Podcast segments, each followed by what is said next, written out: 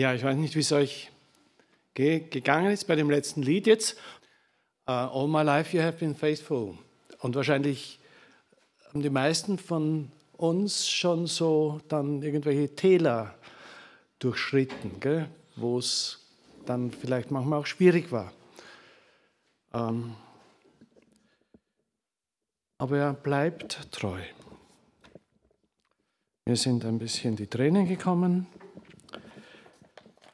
aber er bleibt treu. Ja, der Frank hat schon gesagt, ähm, das Thema hätte ich mir nicht ausgesucht von heute. Ähm, das ist nicht wirklich mein Thema. Da steht es noch nicht so ganz. Es geht um Irrlernen. Ich weiß nicht, welcher Prediger sich das gerne aussucht. Man hat mir das auch mich zuerst eingeladen und erst nachher irgendwann gesagt, was, welche Stelle das ist. Aber okay, es ist immer spannend, sich Dingen zu stellen, ähm, die so nicht im primären Fokus sind, zumindest für mich. Ähm, ich hoffe, dass in der Predigt einerseits der Ernst dieses Themas rauskommt, aber andererseits wir auch wirklich ermutigt nach Hause gehen. Ähm, ja. Und ich lese einfach einmal den Text vor. Das funktioniert. Habe ich da jetzt? Aha. Der Mann, der alle, die Macht über alles hat. Okay. So. 1. Johannes 4, 1. Geliebte, glaubt nicht jeden Geist, sondern prüft die Geister, ob sie aus Gott sind. Denn es sind viele falsche Propheten in die Welt ausgegangen. Daran erkennt ihr den Geist Gottes. Jeder Geist, der bekennt, dass Jesus Christus im Fleisch gekommen ist, der ist aus Gott. Und jeder Geist, der nicht bekennt, dass Jesus Christus im Fleisch gekommen ist, der ist nicht aus Gott. Und das ist der Geist des Antichristen, von dem ihr gehört habt, dass er kommt und jetzt schon ist, in, ist er in der Welt. Kinder, ihr seid aus Gott und habt jene überwunden, weil der, welcher in euch ist, größer ist als der, welcher in der Welt ist. Sie sind, sie sind aus der Welt, darum reden sie von der Welt und die Welt hört auf sie. Wir sind aus Gott. Wer Gott erkennt, hört auf uns. Wer nicht aus Gott ist, hört nicht auf uns. Daran erkennen wir den Geist der Wahrheit und den Geist des Irrtums. Ja. Ich möchte die Predigt einteilen in drei Punkte, aber das ist da nicht gekünstelt, sondern ich glaube, es ist wirklich so irgendwie der erste Punkt, Achtung, es gibt ihr Lernen. Der zweite Punkt, wie können wir göttliche und wiedergöttliche Lehre unterscheiden? Und der dritte Punkt, keine Panik, sondern mutig. Zum ersten Punkt, Geliebte, glaubt nicht jedem Geist, sondern prüft die Geister, ob sie aus Gott sind. Da sind viele falsche Propheten in die Welt ausgegangen. Geliebte, ähm, Johannes liebt die Menschen, zu denen er schreibt. Jemanden, den ich liebe, den will ich natürlich warnen vor einer Gefahr. Aber ich will ihn nicht fertig machen. Ich will ihm eigentlich Mut machen, oder? Sei vorsichtig, aber gib nicht auf. Johannes spricht hier von Geistern und Propheten. Jede Lehre hat ihre Lehrer, ihre Propheten. Johannes lenkt aber unser Augenmerk eigentlich ein Stück weg von den Propheten hin auf diese Geister, die hinter den Propheten stehen. Ja, auf diese die Propheten bestimmenden Geister sollen wir uns konzentrieren und nicht so sehr aufs, darauf, den falschen Propheten zu verdammen. Und der Kernpunkt der ganzen Frage ist, ist der jeweilige Prophet durch einen Geist gelenkt, der aus Gott ist oder der nicht aus Gott ist, vom Satan ist. Ja, Johannes schreibt hinein in eine spezifische Situation. Natürlich, wir sind jetzt 2000 Jahre später, aber es ist nicht so viel verändert. damals, der Hintergrund war damals die Lehre der Gnostik und ihr habt vermutlich da schon einiges gehört in der Predigtreihe, deswegen ganz kurz nur. Die Gnostiker konnten sich nicht vorstellen, dass Jesus Gott und Mensch zugleich ist. Das ist nicht gegangen. Da war, äh, ja. Damit wurde auch geleugnet, dass dieser spezifische Jesus von Nazareth wirklich Gottes Sohn ist, der Christus ist, der Messias ist. Die Vorstellung war eher, dass dieser himmlische Christus irgendwann bei der Geburt von Jesus von Nazareth oder dann bei der Taufe von Jesus von Nazareth, da waren sie sich ja nicht so ganz sicher, äh, in diesen Jesus hineingekommen ist und ihn dann aber auch wieder verlassen hat, bevor er ans Kreuz gegangen ist. Weil äh, wie kann Gott Mensch werden? Das geht ja nicht. Und wie kann Gott leiden? Das geht auch nicht. Ja. Und sterben, ja. Und Johannes sagt, das ist eine Irrlehre, die Gnostik. Aber da kommen wir noch drauf. Wenn wir das in unsere heutige Zeit übertragen, habe ich mir gedacht, äh, wie ist es heute? Ich glaube, es gibt ganz viele Propheten und dahinterliegende Geister, die nicht aus Gott sind. Da gibt es die Menschen, und wir kennen sie alle, oder die sagen, ich glaube nur das, was ich sehe. Ähm, das können immer wieder ganz moralisch hochstehende Menschen sein. Das sind keine, keine Verlotten oder Gauner oder so, vielleicht auch, aber, aber das ist nicht der Punkt, sondern einfach unser Leben ist nur auf das Materielle, auf das Irdische äh, ausgerichtet, 100 Jahre oder was immer oder, oder kürzer und das war's. Dann gibt es Menschen, die irgendeiner bestimmten Ideologie nachgehen die, und sich davon das Heil versprechen. Ernährung, wir kennen alle irgendwelche Leute, die sagen, das musst du essen und, und so weiter. Ähm, das muss ja nicht unbedingt jetzt, das ist auch verbindbar mit Christus, das wollte ich nur so nebenbei sagen. Aber wenn ich meine Hoffnung darauf setze, dann ist da was faul. Ähm, dann gibt es Leute, die an die schützende Kraft von irgendwelchen Amuletten oder Kraftplätzen oder solchen Sachen glauben gell? und sich davon das Heil erwarten. Dann gibt es eine Vielzahl von Religionen, die nicht christlich sind. Ja, Buddhismus, Islam, Hinduismus, you name it. Ganz viele. Und dann gibt es das Christentum mit seinen vielen Aufsplitterungen, die sich mehr oder weniger untereinander mehr oder weniger gut verstehen. Und auch unter vielen von diesen sogenannten Christen gibt es viele, die sagen, äh, das mit der Auferstehung, wirklich? Da habe ich schon Mühe, oder? Und so halt. Gell? Ich denke, wir kennen das alle.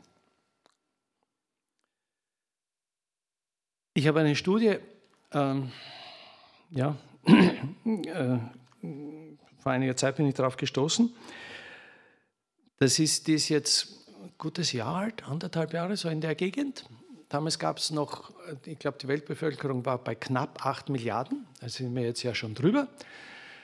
Und in der Studie wurde gesagt, knapp eine Milliarde von Menschen glaubt an Jesus Christus als den menschgewordenen Sohn Gottes und Erlöser und ich habe mir gedacht, wow, das ist eigentlich viel, hätte ich nicht gedacht. Und ungefähr knapp sieben Milliarden glauben es aber nicht. Es glauben irgendwas anderes. Ja. Was bedeutet das für uns? Und jetzt sagen wir wieder was Triviales, was wir alle wissen. Die Wahrscheinlichkeit, einem Menschen zu begegnen, der nicht an Jesus glaubt, ist viel größer als die Wahrscheinlichkeit, einem Menschen zu begegnen, der an Jesus glaubt. In meinem ganzen Berufsleben habe ich ein einziges Mal, äh, und das war in, in Südkorea, einen Gläubigen getroffen als Geschäftspartner. Ein einziges Mal, viele andere getroffen. Prüfen ist notwendig. Ähm, dann noch ein, ein, ein erschreckendes Beispiel für mich? Jawohl. Ich weiß nicht, ob ihr jemand diese drei Gesichter kennt. Ähm, ich habe jetzt nicht nachgefragt, ich habe das fotografiert aus einer Zeitung, die ich jetzt gelesen habe diese Tage. Diese drei Personen sind Christen, die in England in der Nähe einer Abtreibungsklinik gebetet haben und dafür verhaftet wurden. Das darf man nämlich in England nicht.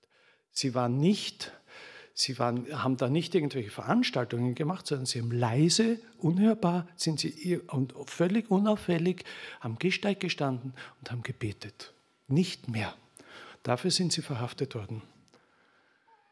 Bei einigen war sogar die, die, zu dem Zeitpunkt die Klinik geschlossen. Ähm,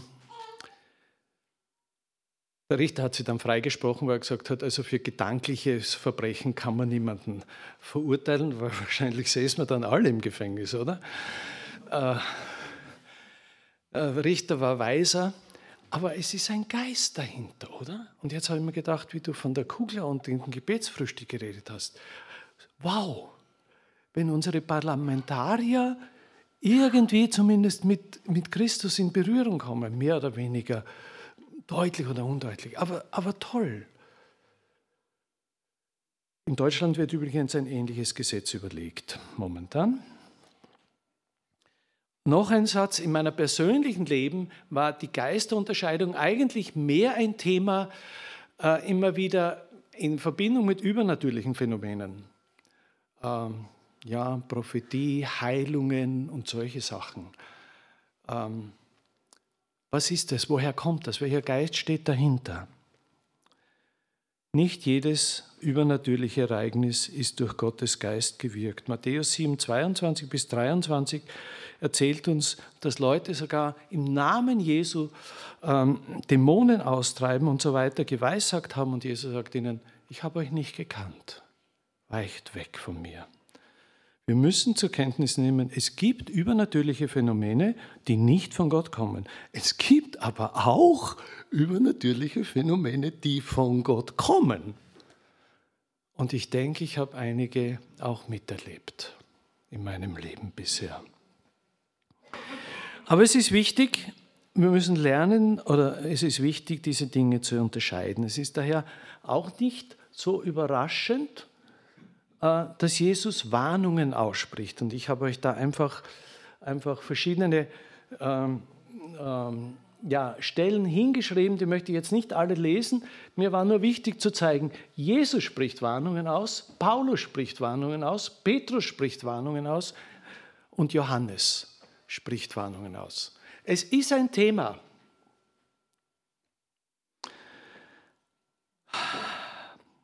Falschen Propheten, falschen dahinterliegenden Geistern. Das ist eine Realität, mit der wir rechnen müssen. Okay, so. Ich hoffe, es wird dann später ein bisschen besser, zum, mehr zum Aufatmen, gell, so die Predigt. Äh, also ich hoffe, ihr, ihr könnt ein Stück durchhalten. Mir schien es aber, nachdem ich diesen Text bekommen habe, gedacht, okay, ich will mich, ich will mich nicht drücken. Ähm, auch wenn ich gern von was lieber von was anderem rede.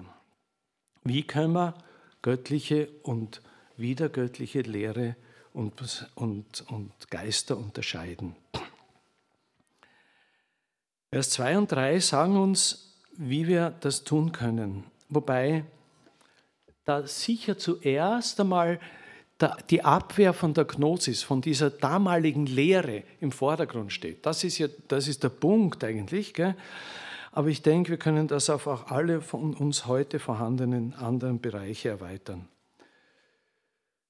Und es ist ja nicht so leicht, oder? Wir sehen ja diese Geister nicht einmal.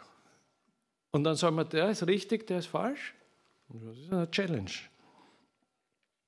Die Stelle legt nahe, letztlich gibt es nur zwei Geister, der Geist Gottes und der Geist des Antichristen, also Satans. Ja, und dann haben wir die sieben Milliarden im Kopf. Und dann wird es sehr ernst irgendwie. Weil ich nicht sagen möchte, dass die alle, manche haben ja überhaupt nichts gehört von Gott, das ist vielleicht nochmal was anderes. Aber, aber es gibt diese verschiedenen Lebensausrichtungen und die Stelle sagt irgendwie, es gibt nur zwei Möglichkeiten. Geist Gottes oder Geist Satans. Auch hinter der rein materialistischen Haltung steht ein Geist.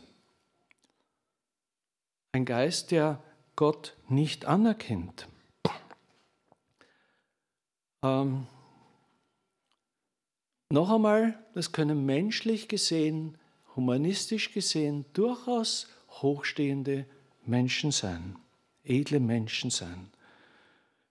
Das können aber auch Menschen sein, denen die Umwelt komplett egal ist, denen das Wohl ihrer Mitmenschen komplett egal ist und wo es nur um den eigenen Vorteil geht.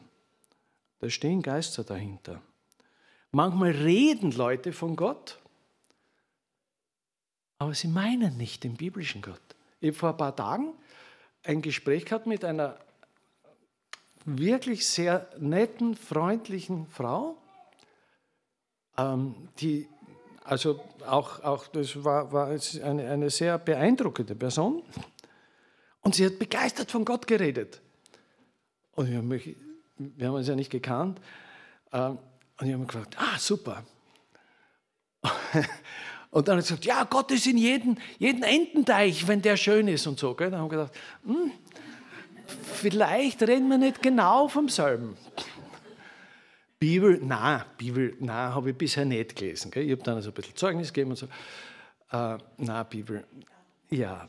Wir müssen schauen, welchen Gott meint der andere oder was meint der andere, wenn er von Gott redet. Ja, wie erkennen wir den Geist Gottes und den Geist des Antichristen? Das ist eine ganz einfache Regel da, oder? Wird Jesus Christus, dieser Jesus von Nazareth, der vor 2000 Jahren geboren wurde, als im Fleisch gekommener Gott, anerkannt, bekannt oder nicht? In einem Kommentar habe ich gelesen, dass die Sache eigentlich eben so gelesen werden muss, Jesus, dieser, dieser damalige Jesus von Nazareth, war das Gottes Sohn oder nicht?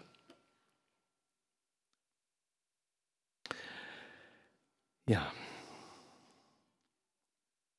War das der Erlöser der Menschheit oder nicht? Im 2. Johannesbrief, Vers 7 wird dasselbe Argument noch einmal gesagt. Glaube ich, dass dieser Jesus von Nazareth, der vor 2000 Jahren lebte, wirklich der Christus, der Retter, der Erlöser ist oder nicht. Äh, dabei, glaube ich, müssen wir aber schon sagen, es geht nicht um Phrasen, sondern mit dieser Frage ist natürlich der ganze Kern des Ganzen, der, der Botschaft von Christus verbunden. Und ich war mal jetzt vor einiger Zeit wirklich fasziniert, ist mir noch nie vorher so aufgefallen gewesen. 1. Korinther 15, 3 und 4 sagt Paulus, und jetzt sage ich euch das Evangelium. Und da sagt er zwei Dinge.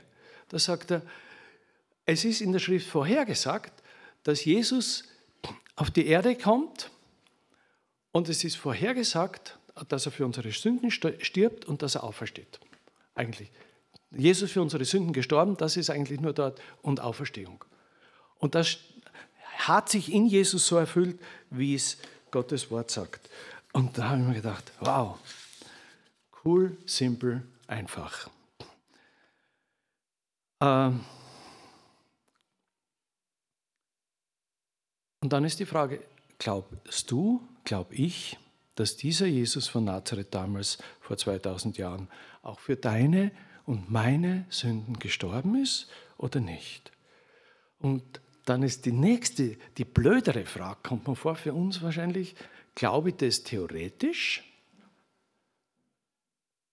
oder hat es Auswirkungen?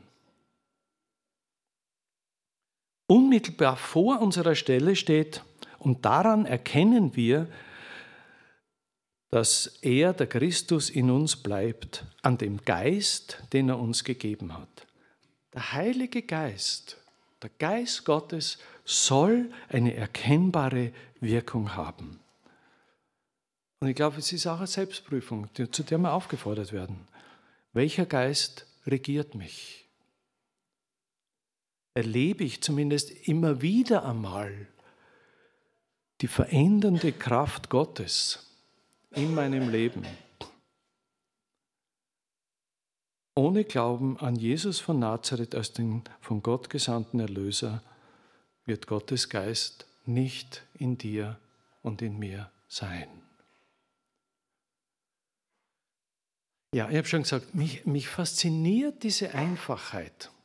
Wir verlieren uns ja oft in irgendwelchen theoretischen, hochgeistigen Theologien.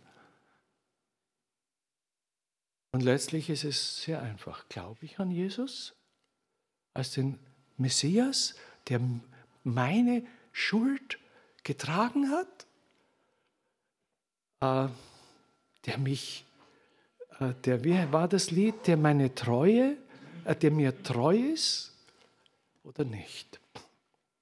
Ja. 1. Korinther 15, 3 und 4 ist, denke ich, der Kern und unser Vers ist damit untrennbar verbunden. Und wenn wir wieder einen Blick auf unsere heutige Situation werfen, dann haben laut dieser schon erwähnten Studie ca. 25 Prozent aller Menschen noch nie etwas von dieser Botschaft gehört. Es ist eine unfassbar äh, befreiende Botschaft. Wir werden auch noch ein bisschen darauf eingehen. Äh, aber 25 Prozent, zwei Milliarden Menschen haben noch nie etwas gehört. Dazu ein paar Zahlen wieder. Weltweit gibt es ca. 7400 Sprachen. Es gibt in 720 Sprachen ganze Bibeln, in 1600 Sprachen das Neue Testament. Diese beiden ersten Zahlen decken über 90 Prozent der Weltbevölkerung ab. Also das ist die gute Nachricht. Über 90 Prozent haben grundsätzlich die Möglichkeit, Gottes Wort zu lesen. Ähm, ja, aber Übersetzungsstart nötig wäre noch fast in 2000 Sprachen. Auch wenn man die Möglichkeit hat, in seiner Sprache die Bibel zu lesen, heißt das noch lange nicht, dass wir irgendetwas vom Evangelium gehört haben, wie wir, denke ich, alle wissen. Übrigens, die, die Zahl der Christen steigt weltweit, relativ schön,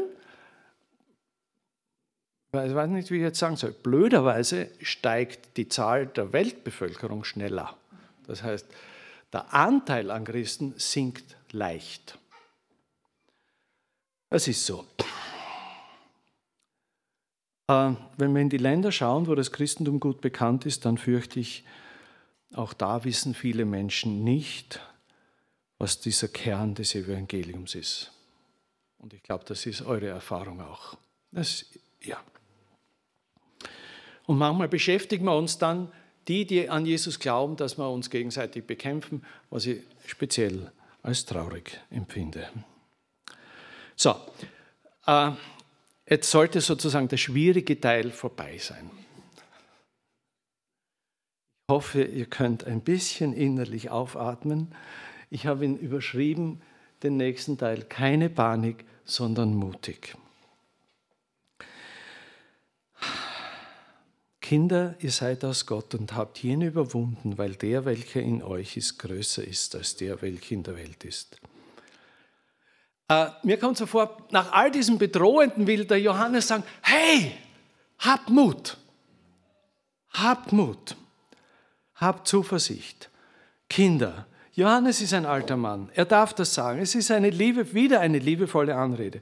Er liebt diese Menschen, denen er schreibt. Er sieht sie als Kinder Gottes und liebt sie. Ihr habt jene überwunden. Das heißt, jene Geister, die nicht von Gott sind.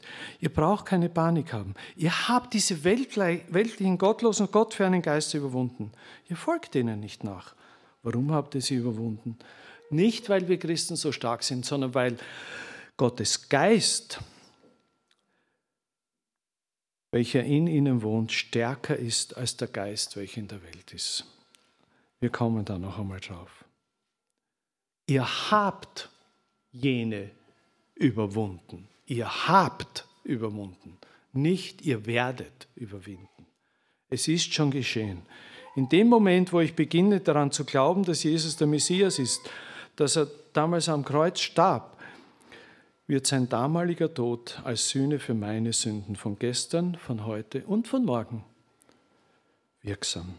Und so habe ich schon überwunden, weil Jesus schon vor 2000 Jahren auch für mich gestorben ist und für dich, wenn du an Jesus glaubst.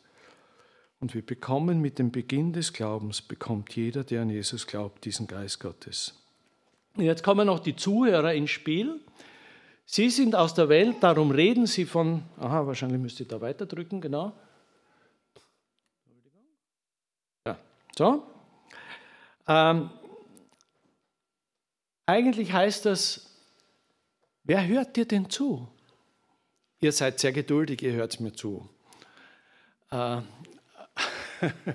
jetzt will ich ja nicht meine, die letzte Autorität Gottes beanspruchen da, ja, aber wir können ein Stück schauen, wer hört zu. Wenn jemand den Geist Gottes nicht hat, dann versteht das nicht. An den Zuhörern, an der, ja, merkt man was. Es ist noch einmal ein Test, ein Unterscheidungsmerkmal. Noch einen Satz zu dem Wir sind aus Gott. Ich denke, Johannes meint hier nicht alle Christen, sondern er meint, denke ich, wir, die Apostel. Apostelgeschichte 2,42. Diese Menschen, diese ersten Christen hatten den Heiligen Geist und sie blieben beständig in der Lehre der Apostel. Er erhebt für sich diesen Anspruch, äh, aus Gott zu sein. Wenn wir in dieser Lehre der Apostel bleiben, äh, ja, dann sind wir aus Gott wenn wir sagen, jeder Christ alles, also ja, das können wir uns gar nicht ausdenken, was dann passiert. Ähm, soweit der Text. Ich möchte aber noch ein paar Gedanken dazu sagen zum Vers 4. Äh, es geht ein bisschen über die unmittelbare Intention, denke ich, unseres Textes hinaus. Mir liegt es aber am Herzen. Ähm, dieser Text hat den Schwerpunkt Erkennen von und Abgrenzen gegen ihr Lernen. Und das ist eine ganz wichtige Funktion, wo uns Gottes Geist helfen kann. Aber da ist noch ein bisschen mehr in dem Vers 4, kommt mir vor. Ich lese ihn noch einmal vor. Kinder, ihr seid aus Gott und habt jene überwunden, weil der, welcher in euch ist, größer ist als der, welcher in der Welt ist. Gottes Geist ist der größte, stärkste Geist des Universums. Und der ist in uns, wenn wir an Jesus glauben. Das ist irgendwie schon ein, ein gewaltsamer Gedanke, oder Gewalt, nicht gewaltsamer, ein gewaltiger Gedanke, oder? Und jetzt einfach die Frage, was heißt das für dich und für mich praktisch? diesen allmächtigen Geist Gottes in dir zu haben. Ich möchte ein paar Aspekte, die mir so eingefallen sind, aber ihr dürft gerne für euch innerlich ergänzen. Ähm, wir sind umgeben von ganz vielen Menschen, die diesen Geist Gottes nicht haben. Und das ist eine, eigentlich eine erdrückende Übermacht. Ohne diesen stärkeren Geist Gottes, der in uns ist, wären wir chancenlos, oder? So können wir zuversichtlich sein. Wir haben schon überwunden. Wir brauchen keine Ängste mehr zu haben. Das sagt sich leicht. Aber ich denke, es ist gut, uns immer wieder daran zu erinnern, wie grundsätzlich chancenlos wir ohne Gottes Geist wären. Bei der zahlenmäßigen Überlegenheit der nicht göttlichen Geister. Ein ähnliches Thema ist der Kampf gegen die Sünde. Dieser Geist der Welt greift uns an. Und manchmal, ich weiß nicht, ob es euch auch so geht, manchmal hat man das Gefühl, ich kann nicht anders. Ich, ich muss jetzt sündigen. Ich mag auch, vielleicht sage ich eigentlich, ich will jetzt sündigen. Da ist dieser Geist Gottes, der stärker ist als alle anderen in mir.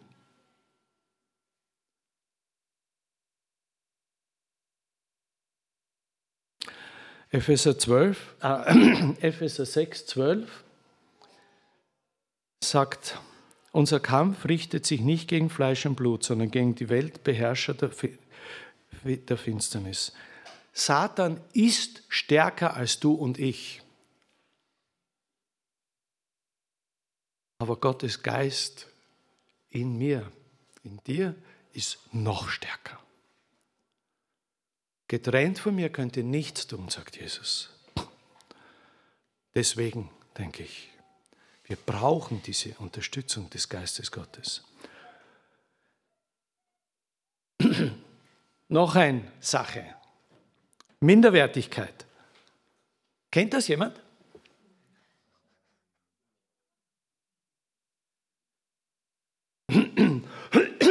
Entschuldigung. Ich schon. Ähm, wenn der Geist dieses allmächtigen Gottes in mir ist, in dir ist, macht Minderwertigkeit dann noch Sinn? Nein, nein. Nicht, weil ich so toll bin, sondern weil dieser Geist in mir ist. Oder äh, es geht vielleicht mehr auf die Frauen, weiß ich nicht. Wie schön fühlst du dich manchmal? Ja, will dir das nicht ausmalen. Macht das noch Sinn, wenn Gottes Geist in dir lebt? Ja. Als letztes, in der, im Vers nach unserem Text steht, dass wir einander lieben sollen. Wenn ich meine Minderwertigkeiten habe und mich davon bestimmen lasse, dann bin ich so beschäftigt mit den Minderwertigkeiten und ich weiß, wovon ich rede, dass ich keine Zeit und keine Kraft mehr habe zu lieben. Gottes Geist ermöglicht das. Er will uns dorthin verändern. Gottes Geist in dir macht dich frei zu lieben. Ja. Ah, ich weiß nicht, wie es euch geht, aber mir kommt vor, Oft glaubt man das nicht so wirklich, gell? Aber wie würde sich dein Leben verändern? Deine Sicht von dir selber, dein Mut, Dinge anzugehen, deine Angst vor ihr lernen. Wie würde sich das ändern, wenn dir und mir mehr bewusst wird, dass durch den Glauben an Christus Gottes Geist, dieser starke Gottesgeist in dir wohnt? Ja. Und da könnten wir jetzt zum Predigen anfangen und ich höre jetzt auf. Darf ich noch beten? Herr Jesus, übersetz du bitte. Übersetz du. Und, und Herr, wir, wir danken dir für dieses unglaubliche Geschenk, dass du Wohnung nimmst in uns durch deinen Geist.